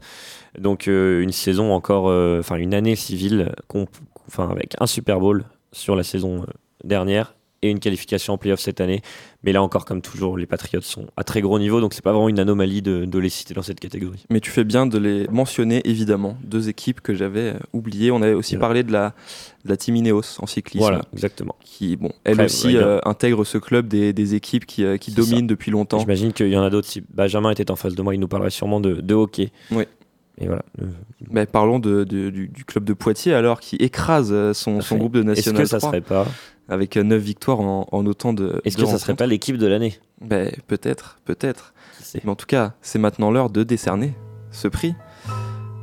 On l'a, j'ai, cru le comprendre, ton, ton vote va à Liverpool. Oui, il n'y avait pas vraiment. Enfin, je j'ai dit que je, ne spoilais pas, mais c'était un peu un spoil quand même. Donc, oui, pour moi, Liverpool est, l'équipe de l'année parce que tu es champion d'Europe et parce que tu carbures d'entrée en, gagnant tout. Donc, euh, ouais, même si les Raptors tapent à la porte, pour moi, ça sera cette équipe de Liverpool. Ouais, je, vais, je vais te rejoindre pour ce, pour ce coup-là. C'est vrai que les, les Reds de Jürgen Klopp font une, une année euh, sensationnelle qui, on l'espère, euh, je ne veux pas parler en ton nom, mais sera récompensée par un titre de Première Ligue ah en fin de, en fin de saison. Champions. Ça, c'est l'année pour nous. Oui, on verra, on en, on en reparlera. Euh, mais bon, on espère pour eux que, que le titre sera, sera au bout en Première Ligue. Merci Titouan, donc nous enverrons également notre notre petit trophée euh, à Jurgen Klopp pour qu'il puisse le faire, euh, le, le, montrer assez. Il en a peut-être un peu moins que Nadal, lui. Oui, peut-être, peut-être, c'est vrai. On va tout de suite passer à la deuxième euh, pause musicale de, cette émission spéciale. on va écouter le son de Los Hijos del Sol. Ça s'appelle Cariñito et c'est pour mettre un peu de soleil dans votre journée.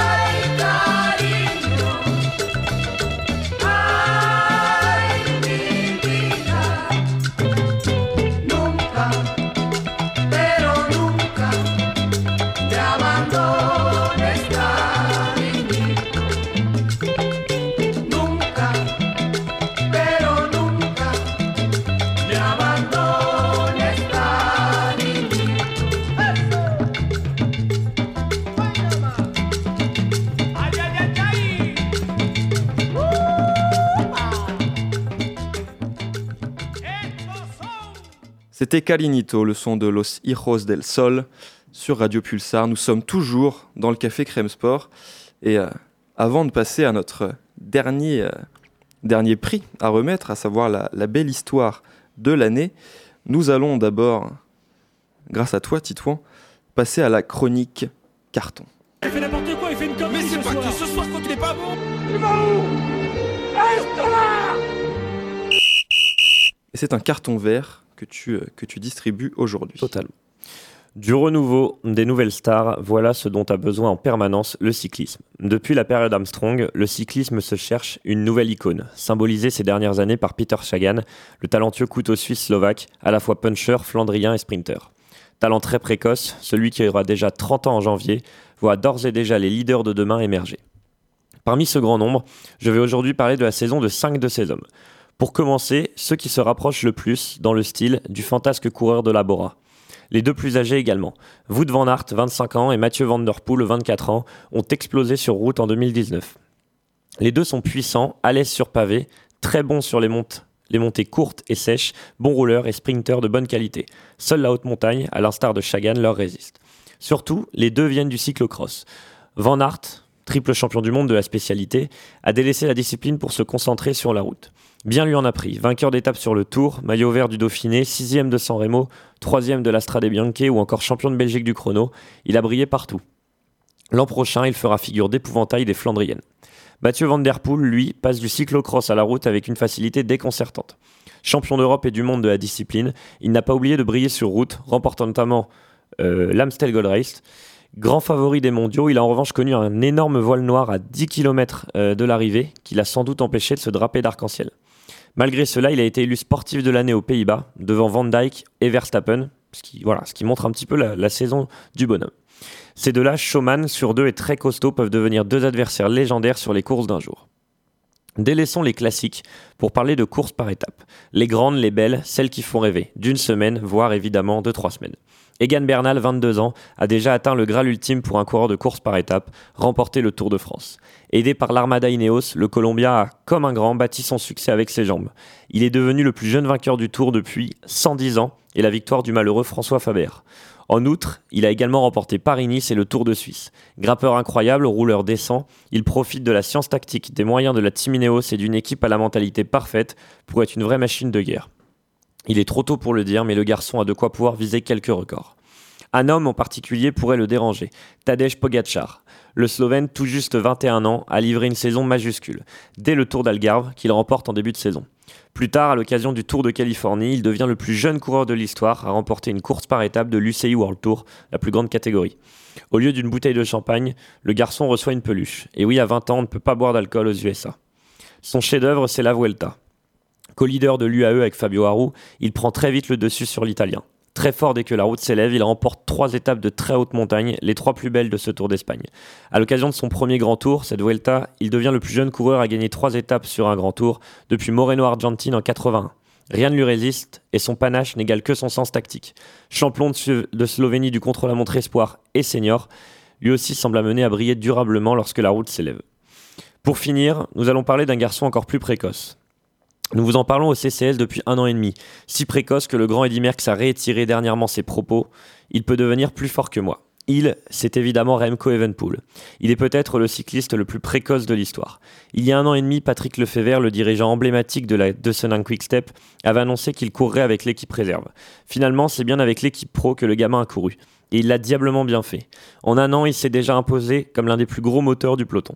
Première course pro, le Tour du San Juan, en Argentine. Résultat, troisième du chrono, neuvième du général et meilleur jeune. Il finit ensuite quatrième du Tour de Turquie, qui est une course UCI, puis remporte le Tour de Belgique. Il gagne encore une course italienne, puis début août prend part à sa première classique, la Classica San Sébastien, course qui fait plus de 230 km. Il doit être équipier de Julien Alaphilippe, qui abandonne assez tôt, un peu lessivé de son Tour de France. Lâché à 40 km de l'arrivée, il revient, puis attaque, avant de lâcher dans l'ascension finale son dernier concurrent. À 19 ans et 7 mois, il remporte la course avec 40 secondes d'avance sur Van Avermaet le second. Une saison accomplie Évidemment. Mais Evenpool en rajoute en devenant champion d'Europe du chrono, puis en finissant deuxième au championnat du monde derrière l'intouchable Remco Evenpool. Brillant sur tous les terrains, il est encore trop tôt pour savoir quelle dimension prendra Evenpool. Il est d'ores et déjà l'un des trois meilleurs rouleurs de la planète. Rappelons au passage que le Belge a couru sa première course de cyclisme en août 2017. Seulement il y a deux ans et demi, il découvrait la compétition. C'est un phénomène sans commune mesure. Et j'aimerais juste, pour finir, euh, avoir une pensée pour Björn Lambrecht, qui était un cycliste de très grande qualité, qui aurait pu être dans, dans cette chronique et qui malheureusement est décédé sur les routes du Tour de Pologne en août dernier, euh, juste au moment de, la Classica San-Sébastien, justement.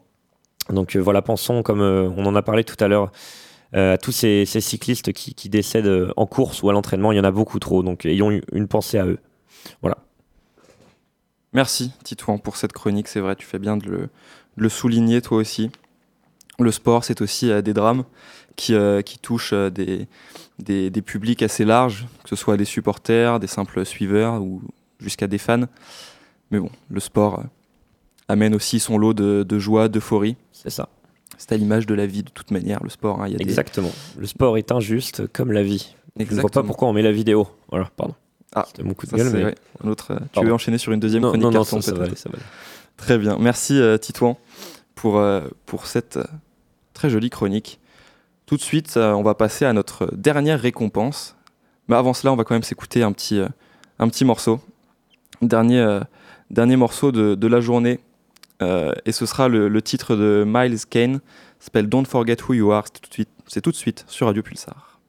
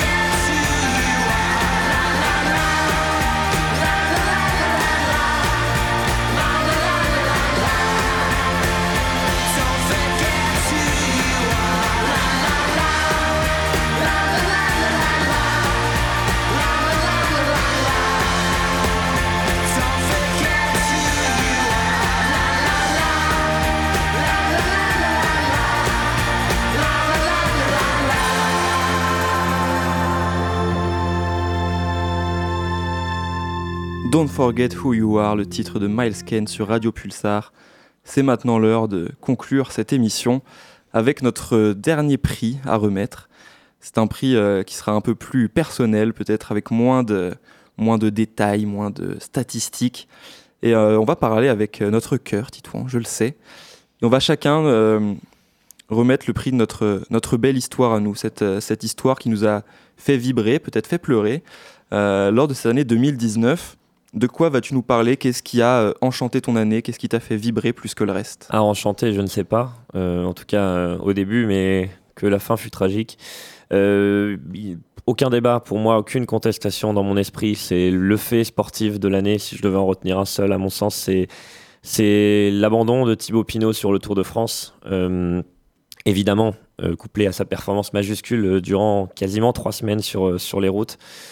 C'était tout simplement euh, bah, déchirant en cyclisme. Euh, j'adore le cyclisme depuis, depuis tout petit. Euh, voilà, c'est un sport que, que j'affectionne particulièrement, le, Tour de France, mais toutes les autres courses. Je, je, suis plus que, plus que suiveur fasciné par, par ce sport, tout simplement, depuis toujours. Et, et, pour la première fois de, de ma vie, je me retrouvais avec une possibilité de, de, voir un Français en jaune à Paris, euh, parce que là, euh, Thibaut Pinot discutait sérieusement pour le maillot jaune, euh, et ça on l'avait jamais vu, parce que discuter sérieusement, c'est c'est pas être à, à 5 minutes du, du premier, euh, comme l'ont pu être, et c'est déjà admirable Jean-Christophe Perrault, deuxième du tour, euh, mm. derrière Nibali, ou Romain Bardet, deuxième du tour ces dernières années derrière, derrière Chris Froome, pardon. là, on y croyait, on y croyait, et, et, voilà, je vais parler un petit peu personnellement je partais en, week-end avec, un ami euh, fan de, vélo, lui aussi, Bastien, que je salue. Et, on s'était organisé notre samedi euh, autour vraiment euh, de ça. Depuis une semaine, on s'était dit, voilà, on va être tranquille, on va regarder Thibaut Pinot sur cette étape du samedi. Il va aller prendre le maillot jaune parce qu'il devait aller prendre le maillot jaune. C'était le meilleur dans les Pyrénées, ça devait être le meilleur dans les Alpes on s'était dit, on va fêter ça, mais comme la finale de Coupe du Monde, on était vraiment fou euh, à, cette idée-là, on, trépignait. Et puis le vendredi, euh, cette étape mythique donc entre Saint-Jean-de-Maurienne et, le col de l'Isran, du coup, euh, puisque l'étape a été interrompue, on l'a dit tout à l'heure. eh bien, en début d'étape, on a vu Thibaut Pinot aller à la voiture médicale. Laurent Jalabert a dit ouais, il a dû se faire piquer, donc pas d'inquiétude. Et puis très vite, l'inquiétude, pouvait plus pédaler, plus rien. Et on l'a vu bah, lâché. Et là, j'étais. Bah, j'étais. J'avais pas de réaction, quoi. C'était pas possible. On m'enlevait, on m'enlevait la possibilité parce que je ne croyais pas en, Julien Alaphilippe pour le, pour le maillot jaune. Je savais qu'il allait craquer. En tout cas, je le pensais. Parce que je, me trompe souvent, mais là, je, le pensais fortement. Mais je croyais en Thibaut Pinot. Et là, on m'a enlevé un peu mon, mon rêve, mon, mon week-end de, de, fête, de célébration. On m'a enlevé la, la joie. Euh, et de la plus moche des manières euh, parce qu'il n'a même pas pu euh, combattre. rien ne dit que s'il avait été en, très grande forme, il aurait bah, gagné le tour, on ne sait pas. Il aurait sûrement été sur le podium, il était le meilleur dans les Pyrénées, mais la vérité d'un massif n'est pas forcément celle de l'autre. Mais, il y aurait eu combat, il y aurait eu, il y aurait eu voilà, une, course, il aurait perdu contre plus fort que lui, là il a perdu sur blessure. et ça m'a fait vraiment très mal. Ça, ça m'a, pas gâché mon week-end. Je vais pas, je vais pas dire ça. Mais, euh, mais ouais, c'était, c'était dur. C'était très dur parce que j'y croyais. Je voulais voir un, Français en jaune. On n'a pas vu ça depuis 85, depuis Bernardino. Et, et puis tout, tout ce qu'il y a eu autour, évidemment, ce reportage exceptionnel euh, réalisé par France mm. Télévisions, les mots très forts euh, de, de, Marc Madio sur sa victoire au, sommet euh, dans les Pyrénées avec cette réaction incroyable. Euh, lorsqu'il parle à David Godu qui lui dit on a fait comme dans Football Manager euh, comme dans Cycling Manager là tu t'es mis devant t'as tout fait péter je suis parti tout seul. Et, puis bah, voilà ce moment dans la chambre d'hôtel après l'abandon où, en pleurs Marc Madio essaye lui de, le réconforter avec les mots qu'il arrive à trouver. Mais mais il y a une grande grande relation et Thibaut Pinot est un champion qui est très attachant par son côté profondément humain et, et voilà, il a des défauts, il a des qualités. Et, c'était triste. Et j'espère vraiment, vraiment qu'on le reverra et qu'on le verra un jour en jaune parce que toute la France ne souhaite, euh, ne souhaite que ça après, après ce tour incroyable qu'il a livré. C'est vrai que c'était euh, ce jour-là, euh, j'étais de mémoire, ouais, j'étais avec Clément, que les auditeurs du CCS connaissent très bien. On tournait une, une vidéo pour, pour la chaîne YouTube et on avait la télé en fond. Et quand on a vu ouais, Thibaut Pinot lâché, qui n'arrivait pas à revenir, on s'est arrêté, en fait, on n'a on, pas parlé pendant cinq minutes, on regardait, le, angoissé, quoi, de, de, de, devoir se, faire à cette réalité-là qui était que voilà, Thibaut Pinot allait, abandonner. J'étais vraiment, ouais, pas, pas de mots, pas de un coup de massue, un Mm. coup de massue terrible. Et puis, euh, plus que, que cet abandon, il y a quand même cette étape qui est incroyable. Parce qu'on a toute la dramaturgie et la beauté du cyclisme avec l'abandon de Thibaut Pinot, avec euh, le col de l'Isran qui est le plus gros col routier euh, de- des Alpes, donc qui est un, monument, avec Alaphilippe qui craque, avec Kreuzweig qui, en, bon renard, lui aussi en profite pour euh, appuyer sur la tête d'Alaphilippe, avec Egan Bernal qui s'envole dans un numéro impressionnant. Si l'étape n'avait pas été arrêtée, il aurait sûrement remporté une étape de façon majestueuse. Et puis cet arrêt de course avec la grêle, les coulées de boue. Et, et cette étape, bah, c'est une étape du tour. Et, et le tour crée toujours des étapes comme ça. Il y avait eu celle où, où Chris Froome avait couru dans le Ventoux. Euh, Ouais, ouais, bien sûr. et il y a des images, et c'est un sport qui, qui marque. Et dans 50 ans, euh, voilà, le, le Jean-Paul Olivier de dans 50 ans nous racontera le jour où Thibaut Pinot euh, a abandonné. Et, et c'est ça que j'aime dans, dans ce sport, parce que ch- chaque jour peut accoucher d'une étape mythique. Mm. Et on a vibré sur ce tour, et, et merci à Thibaut Pinot, parce qu'il n'y a pas que à la Philippe. On a petit peu tendance à, à oublier, le grand public en tout cas, à parler beaucoup d'Ala Philippe. Mais Thibaut Pinot m'a au moins autant fait vibrer personnellement Bien sûr, ouais. qu'à la Philippe. Ouais, ouais. Non, tu fais bien de le, de le mentionner. C'est vrai que cette histoire, moi aussi, c'est la, la première que j'avais euh, que j'avais mentionnée quand je m'étais fait une petite liste des événements qui m'avaient marqué. Euh, Thibaut Pinot, c'était voilà, c'était même la première. La deuxième, c'est celle dont je vais dont je vais vous parler euh, forcément maintenant, c'est la retraite de Tony Parker. Et plus que ça, l'événement et la, belle histoire, en tout cas ma belle histoire, c'est cette cérémonie lorsque son maillot a été retiré euh, il y a peu euh, à San Antonio dans cette, euh, dans cette salle.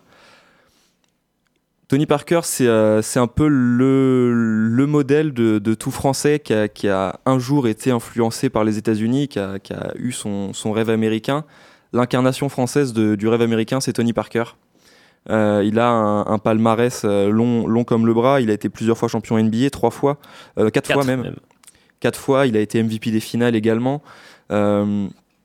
On en parlait aussi entre nous. C'est un, un joueur qui, maintenant, depuis sa retraite, s'est reconverti dans, dans le business qui reste autour du sport, entre, entre la France et les États-Unis. C'est euh, pour moi la figure du sport français que bon nombre d'adolescents euh, voulaient, euh, voulaient égaler, en tout cas les, les adolescents de notre génération qui, euh, qui, qui ont grandi en connaissant trois noms au, basket mondial, Michael Jordan, LeBron James et, Tony Parker. C'était voilà, un, des, un des noms que tout le monde connaissait, un des noms aujourd'hui que tout le monde connaît encore évidemment. Et sa retraite, les mots de Popovic, de Tim Duncan, de Manu Ginobili, ont tous eu une, euh, une, résonance très particulière parce que, euh, malgré euh, l'image qu'on a de Tony Parker, de ce gars voilà, qui a, réussi son rêve, qui est un des meilleurs joueurs du monde, eh ben, on a quand même compris que quand il arrivé, bah, c'était le gars un peu moyen qui arrivait sans, que son potentiel soit vraiment vu et compris de tous. C'est Greg, Greg Popovich qui, l'a vu ce potentiel et qui l'a dévoilé au- aux États-Unis forcément, mais, mais au monde entier aussi. Euh, parce que voilà, Tony Parker, c'est une belle carrière, une même très très belle carrière aux États-Unis, mais également euh, en équipe de France, avec la médaille d'or euh, au championnat d'Europe de, de 2013, évidemment, comme, euh, comme, comme événement majeur, mais il y a aussi eu une médaille d'argent, deux médailles de bronze Ouais. dans, dans sa carrière, et plus que ça, c'était lui le, le leader de ces équipes-là. On en avait déjà parlé au, au CCS, je m'en souviens, mais de, ce, de cette causerie à la mi-temps euh, contre l'Espagne, où euh, tu sens que cette équipe, il en est le, le cœur, le poumon, euh, le, le cerveau aussi, puisque, puisque c'était ça. Tony Parker, c'est pas un joueur qui a des stats phénoménales quand Non. on connaît les, gros, les, les, les, les grosses stars euh, d'aujourd'hui. Mais euh, mine de rien, c'est un modèle de régularité, d'investissement. Et, et voilà, c'est un, un vrai meneur de jeu. C'était en tout cas un vrai meneur de jeu. Et donc, forcément, cet événement, sa, sa retraite, cette cérémonie a, a sonné un peu comme la fin d'une époque pour, euh, pour, euh, pour bon nombre de, de, de suiveurs euh, de, de la NBA. Et, et voilà, c'est un des grands monsieur du, du sport français, en tout cas des années 2000 jusqu'à aujourd'hui. Totalement. oui. Je pense qu'il y a quelques noms qu'on peut citer. Il y a forcément allez, Thierry Henry, Teddy Riner, Tony Parker. Pour moi, ce sont- en, plus, en plus, les trois sont copains. Oui. Je, me- je viens de me rendre compte Oui. en, les, en les citant. Mais euh, voilà, ce sont ces trois noms-là qui ont un peu euh, montré au, au monde entier que le, que le sport français était, euh, était, était bourré de talent. C'est vrai que Tony Parker a ouvert la voie aux Français, mais également aux Européens, entre guillemets, même si Dirk Nowitzki l'avait tu fais bien de le mentionner, déjà un petit peu ouverte. C'est les deux premiers Européens à vraiment peser avec du temps de jeu. Il y avait eu Arvidas Sabonis, Drazen Petrovic, un peu plus jeune, mais là, c'est le joueur qui ont été All-Star, qui ont été champions NBA, qui ont été MVP pour Nowitzki. Et il y a ce côté, euh, effectivement, rêve américain, l'incarnation du rêve américain, comme on l'entend, c'est Tony Parker. Il arrive à 19 ans à San Antonio, il est drafté en fin de premier tour. Euh, au bout de 4 matchs, euh, Popovic lui dit écoute, c'est toi qui vas mener l'équipe ce soir. Et puis il partira plus du, du 5 de départ. avec Ginobili et Duncan, c'est le Big Three qui a le plus de victoires dans l'histoire de la NBA. Mmh. donc ça, c'est quand même quelque chose aussi qui est qui a noté, c'est euh, des playoffs tous les ans. C'est pas compliqué, il a joué les playoffs euh, tous les ans. Voilà. Depuis, il n'y a aucune saison dans sa carrière NBA où, il n'a pas euh, pas joué au mois d'avril. en équipe de France, c'est monstrueux. Son, impact dépasse le cadre du sport. C'est un phénomène publicitaire, un, businessman. Et puis, c'est ouais, une gueule, un, un, charisme très sûr de lui, ce qui a pu rebuter, moi personnellement, m'a rebuté un petit peu en début de carrière avant que je comprenne que c'était de l'assurance, voilà, comme tu peux comme Kylian Mbappé par exemple, mm. une énorme confiance en soi, euh, la frontière avec l'arrogance qui est indispensable si tu veux t'imposer dans, dans les meilleures ligues du monde. Totalement, qui est de toute façon indispensable pour être un des meilleurs joueurs du monde, parce que Tony Parker l'a été, même si à son prime c'était du 28, 20, 20 points 8 passes, qui est très très bon évidemment, ce qui est pas incroyable, c'est pas on n'est pas en 30-10 comme peut l'être Russell Westbrook. Ouais, mais en même temps, est-ce que tu préfères la carrière de Tony Parker ou de James Harden? C'est ça. Quatre titres, euh, meneur en toute objectivité, je préfère la carrière de Tony. Enfin après, totalement. Mais, mais, je pense que James Harden, oui, peut-être pas lui, mais euh, évidemment, c'est le cas. Il a été le meneur de une des 3-4 plus grandes dynasties de l'histoire du basket américain. Euh, voilà, avec les, les mais peut-être même la plus grande parce que la longévité il n'y a aucune commune mesure. Il a eu la chance de tomber avec Popovic, évidemment. C'est toujours un problème de, de, lieu. Hein. Si Tony Parker était tombé, je ne sais pas, à Washington, ou mmh, qu'il aurait eu la carrière qu'il a eue, on ne sait pas parce que. il aurait fait carrière parce que c'est un vrai talent, mais il a ouvert voilà cette voie et tous les tous les joueurs en NBA maintenant, Nico Batum, Rudy Gobert, euh, Evan Fournier, Ntilikina, tous les plus jeunes, bah, ils ont grandi en voyant et ils se sont dit bah, c'est possible. Tony Parker l'a fait, pourquoi pas moi? Donc euh, c'était pas le premier Français en NBA, mais c'est le premier Français qui a, qui a marqué et, et voilà, un des plus grands sportifs français de l'histoire, évidemment, même s'il a brillé beaucoup aux États-Unis, ce qui fait qu'on on le place peut-être un peu plus bas. C'est colossal d'avoir craqué une ligue comme la NBA euh, en, ayant 19 ans et en venant de, en venant de, du nord de la France. Et un maillot retiré dans, dans l'une des plus grandes franchises euh, américaines c'est pas rien. Enfin, c'est même, et puis, peu de le dire. Quoi. il, a joué, il a été le meneur de Tim Duncan, qui est sans doute le meilleur poste 4 de l'histoire. Mm. C'était lui qui lui distribuait des caviars tous les soirs. Avec un titre donc euh, de, de, MVP des finales. contre Cleveland, d'ailleurs. Ah. 4-0 en finale. Euh. Sorry. Ah oui, bah, c'était la belle époque. Exactement. Voilà donc pour euh, ma belle histoire, pour nos belles histoires, Thibaut Pinot et, et Tony Parker. C'est les mêmes initiales d'ailleurs. Exactement, Tipeee. Exactement. Euh, on, espère, euh, on espère revoir Thibaut Pinot euh, l'an prochain. Et donc Tony Parker, on lui souhaite que sa carrière de, businessman qui se poursuit se déroule pas mal avec Lasvel qui brille. Se déroule pas mal. En tout cas, on lui souhaite qu'elle soit meilleure que sa carrière de rappeur, parce qu'on ne peut pas s'empêcher de, le, mentionner tout de même. Effectivement, c'était une aparté pour Tipeee. Il n'a pas tout réussi, comme quoi personne n'est parfait. Merci Titouan pour, euh, pour cette émission. Avec grand plaisir. Euh, auditeur du, Café Crème Sport, de Radio Pulsar, on vous souhaite euh, un, excellent, un excellent réveillon, une bonne fin d'année. Et en avance, voilà, on, on, espère que l'année 2020 sera aussi belle. aussi belle, en tout cas sur un point de vue sportif. Merci à toutes et à tous de nous avoir suivis. On se retrouve dès, dès lundi prochain pour un nouveau Café Crème Sport sur Radio Pulsar. Bye bye. Salut.